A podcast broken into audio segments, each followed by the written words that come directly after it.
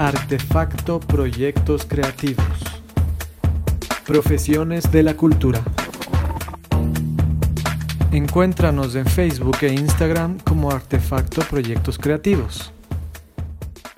Bienvenidas, bienvenidos. Soy Juan Francisco Segovia, director de Artefacto Proyectos Creativos. Vamos a, a continuar hablando sobre las profesiones de la cultura. Y hoy vamos a hablar sobre el ámbito musical eh, específicamente de la profesión del promotor musical. Y para eso tengo un invitado que es realmente un lujo tener acá, una persona cuyo trabajo admiro mucho, se trata de Hernán Guerrero.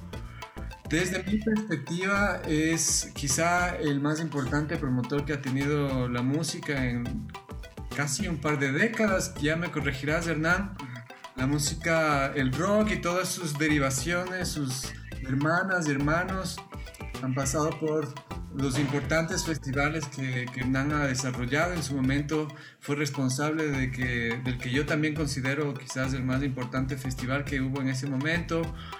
Y ha trabajado representando y moviendo grupos en Europa, internacionalmente. Ha sido el responsable de traer grupos importantes al Ecuador para que puedan compartir escena con, con artistas locales y bueno, es una persona que es muy conocida en el medio. Y vamos a hablar entonces de la promoción musical. Hernán, bienvenido, es un gusto tenerte. Cuéntanos, por favor, qué hace un promotor musical. Antes que nada, Juan Francisco, muchas gracias por este espacio. Eh, respeto, aplaudo tu labor también y, y la comparto y, y creo que tenemos que apoyar trabajar juntos, ¿no? Por la cultura aquí que estamos medios dispersos, cada cual por su lado. Hay buena gente que tiene buenas ideas y hace buenos trabajos, pero estamos, eh, como te dije, un poquito dispersos y sería muy importante juntarnos y, y, y me gusta lo que estás haciendo.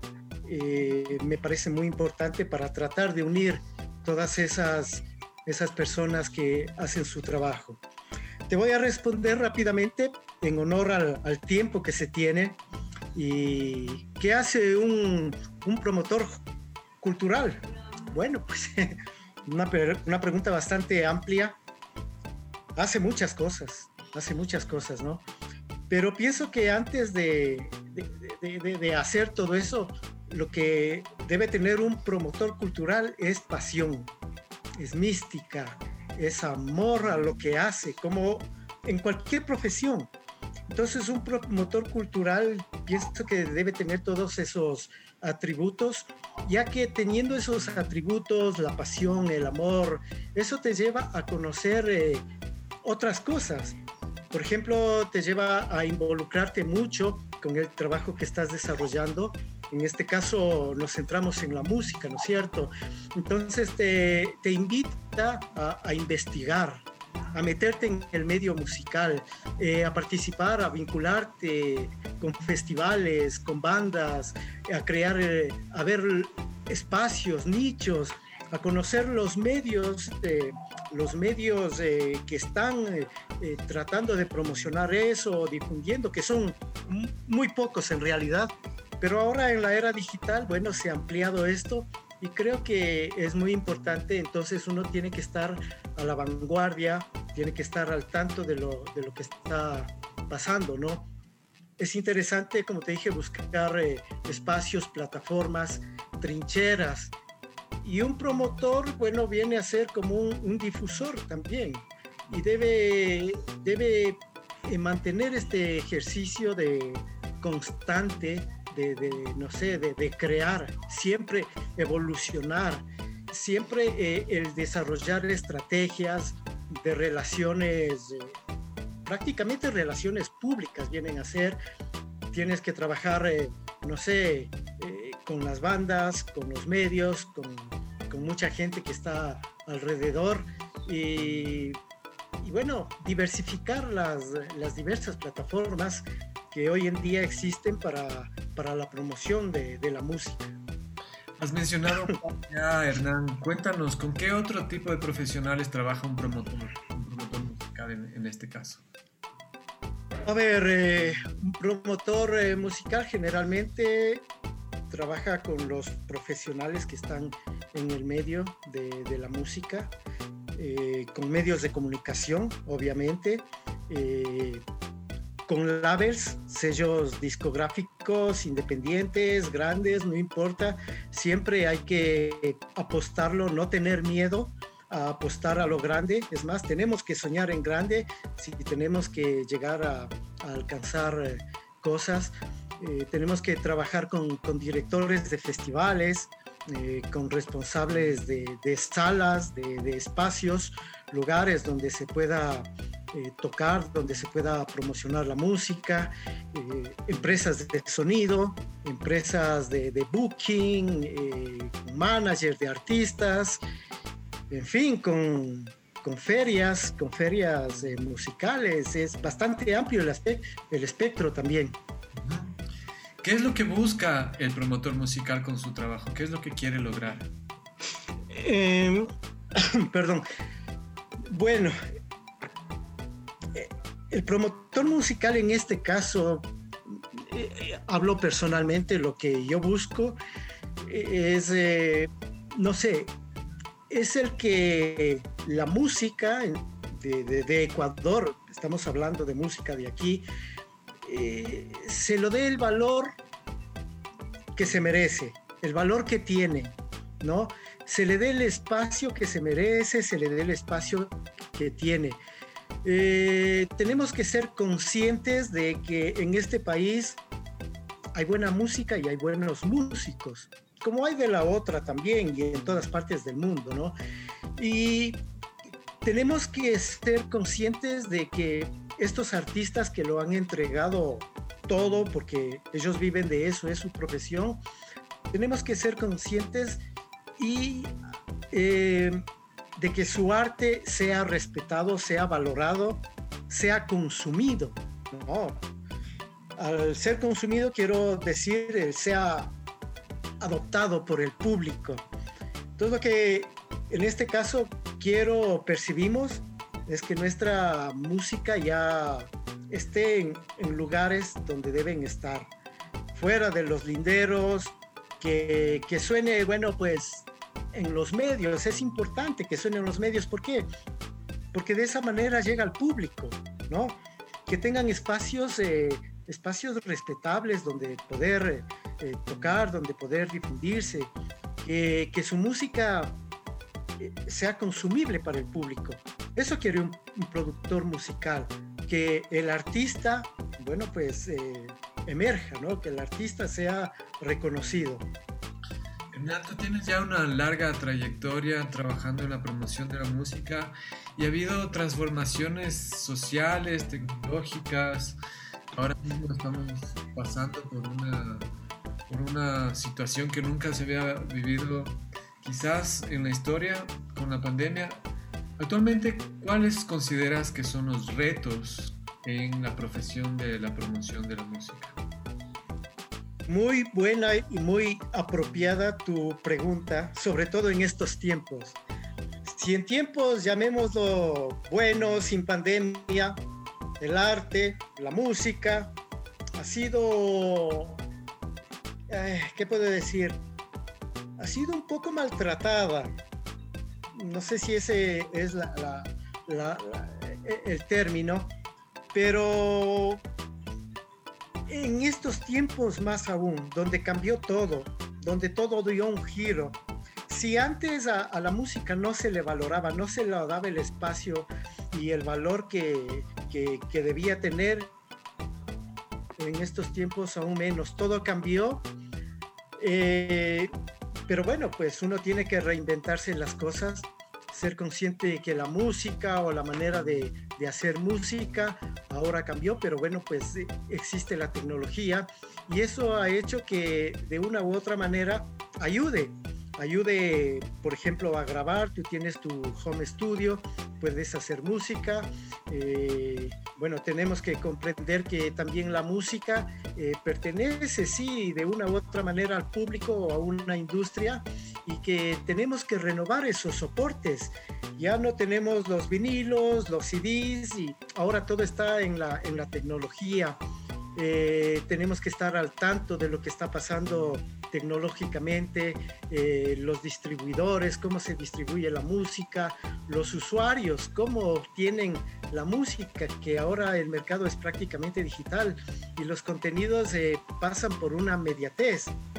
Entonces, eh, son retos que uno tiene que ir adaptándose, tiene que ir adoptando esos, esa nueva metodología. Pero bueno, yo sí me quedo con una gran nostalgia porque eh, yo soy un amante del objeto. Bueno, los, lo físico, porque en este caso un, un disco físico para el artista es como parir un hijo y presentarlo al mundo, ¿no? Y cuando uno tenía el objeto, bueno, un objeto tiene vida, un objeto tiene, tiene textura, tiene color, tiene olor, tiene todo un objeto y cuando tú ves un disco vas descubriendo con quién lo grabó, en dónde le grabó, quién participó, quién masterizó y, y, eso te lleva a investigar más cosas, ¿no? Bueno, eso en mi caso, que soy todavía un fetiche de los objetos, pero me quedo con esa nostalgia también de tenerlo al artista frente mío, de sentir su energía, de, de sentir su, su, su sudor, su olor, su puesta en escena. Porque muy poco dicen los streaming, ¿no? O sea, es casi impersonal para mí eso. Pero bueno, en épocas de pandemia tenemos que reinventar las cosas. Así es. Hernán, en todo este trabajo que has desarrollado, me imagino, bueno, seguro has conocido otros promotores, eh, tú has trabajado en Europa, en otras regiones. Eh, ¿quiénes consideras como referentes en la promoción de la música? Tus propios referentes. ¿Me hablas de Ecuador o del mundo en general o global? ambos puede ser. Bueno, siempre yo escucho música, pero ya de una manera muy consciente. Devoro música de una manera ya más eh, real desde los siete años. A los siete años fui a comprar mi primer acetato. A los siete años ya conocí a los Beatles y sus álbumes. Entonces fui a comprar el Abbey Road.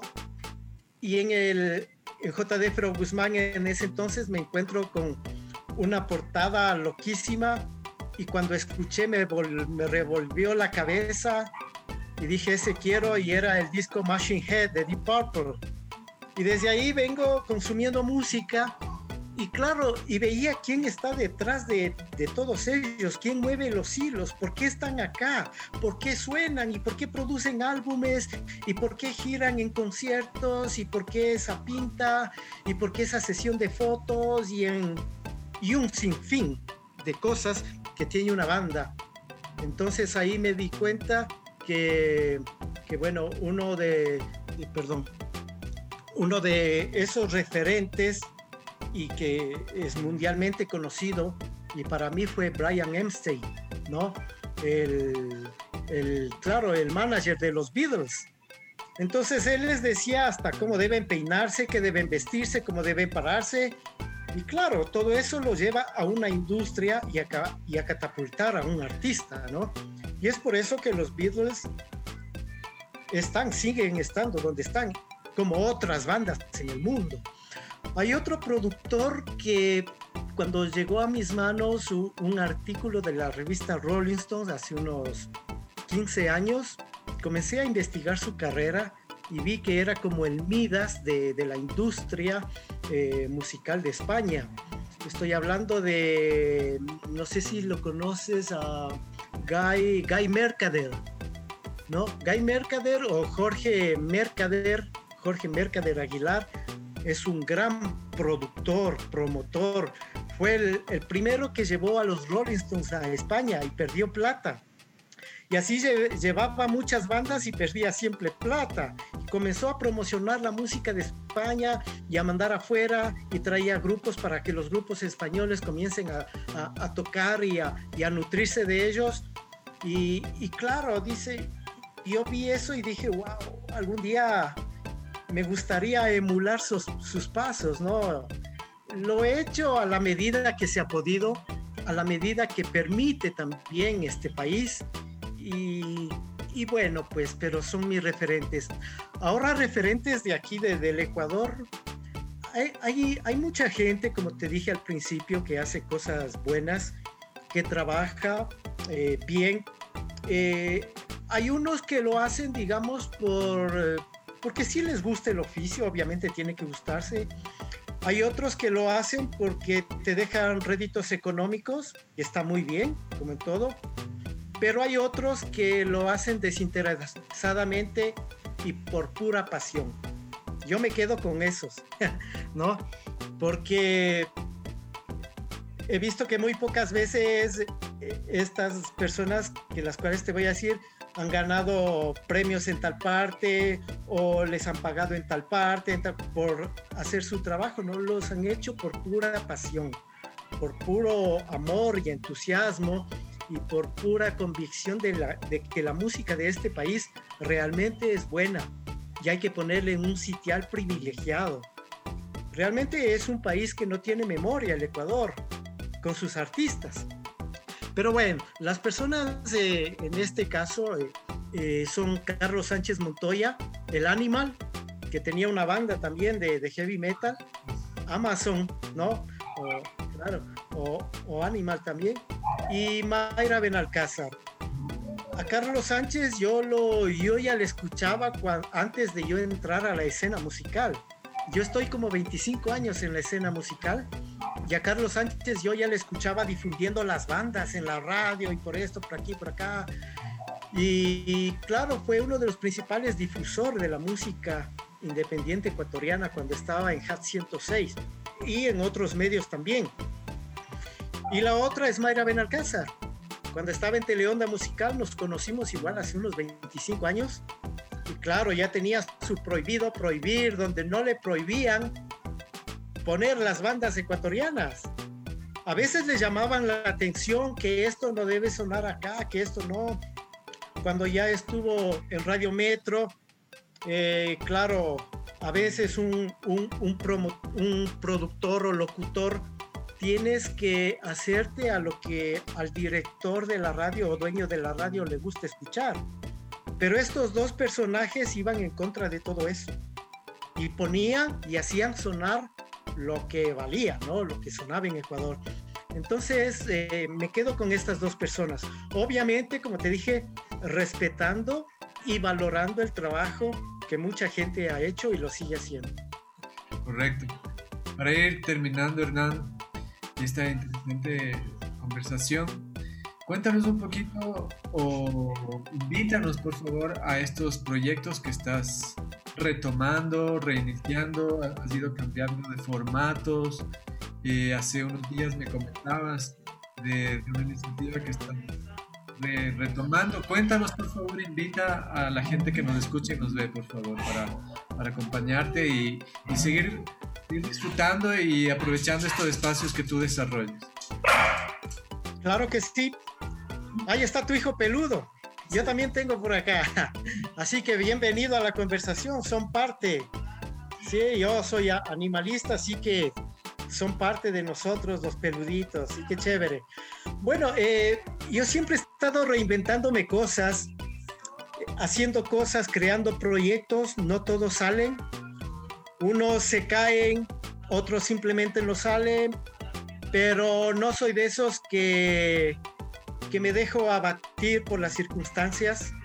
Se cae uno, me tropiezo, me caigo y me paro y vuelvo a caminar y a correr enseguida. He tenido tantos proyectos, pero tantos proyectos, festivales, programas de radio, programas de televisión, eh, festivales en Quito, fuera de Quito, fuera del país, eh, representando grupos. Eh, escribiendo artículos para bandas, en fin, he hecho tantas cosas que ya ni recuerdo, ya ni recuerdo. Eh, tuve un proyecto, tuve dos proyectos muy lindos que quiero participarte. El uno fue en Radio Sucesos. Eh, como Radio Sucesos tiene un canal de televisión, Tele Sucesos, yo utilizaba el C de televisión y como tiene un pequeño auditorio, invitaba un aforo de 25 personas entonces tocaba una banda en vivo en directo, retransmitido por el canal y por la radio en directo, ¿no? Y con público. Era más o menos como las BBC Sessions. Quería hacer algo así, porque también me quedé con esas, con esas grabaciones, por ejemplo, de, que tiene la BBC únicas. De, Pink Floyd, de cosas así, donde escuchas los aplausos del público. Entonces quería hacer algo así. Hice un año, ¿no? Pero bueno, todo ha sido autogestión, ya el bolsillo ya no daba para más y, y ahí quedamos.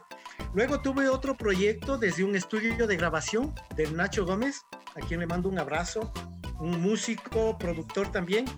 Desde su estudio, Tema Central Estudio, hicimos grabaciones en vivo también. Entonces al grupo le entregábamos un, un EP con tres temas grabados, masterizados y teníamos un video en buena calidad para que pueda, para que pueda él producirlo. Eso totalmente gratis, al grupo no le costaba nada, todo asumíamos nosotros, igual la pasión.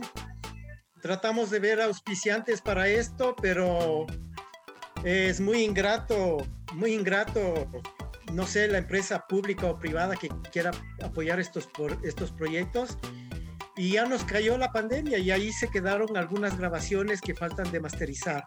Era algo así como la, RPN de Estados Unidos o como SOFAR. Igual en el estudio de grabación invitábamos un, público, un aforo pequeño, y la banda tocaba temas, pero que no los había interpretado de esa manera antes, sino temas muy diferentes. Entonces tuvimos muchos, muchos artistas, Sally Mileto, Trébol, por ejemplo, eh, Mariela Condo, bueno, tantos, tantos, ¿no? Y como se vino la pandemia, quebramos, el estudio cerró, eh, todos a la casa, todos en el desempleo hasta hoy. bueno, pero esto no te deja en paz, siempre está como pulsándote y pulsándote. Y bueno, ¿y ahora qué hacemos? Así que ahora estoy vinculado en una radio, Radio Victoria, quien me ha dado su espacio y al principio empecé a hacer eh, ecuasónica, transmitir solo la música, pero luego obtuve otro espacio para, obviamente, el diálogo. No me gusta llamar entrevistas, sino un diálogo, porque eso es lo que hacemos, un diálogo, ¿no? Pero como Radio Victoria tiene un teatro, un teatro pequeñito, entonces yo dije, ¿por qué no utilizar el teatro? Así que estoy haciendo, ese segmento se llama El visitante desde el teatro. ¿En qué consiste?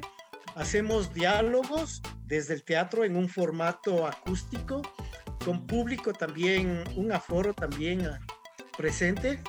Eso se lo graba y se lo transmite por la radio y por Facebook Live. Así que ahí estamos, siempre reinventándonos cosas.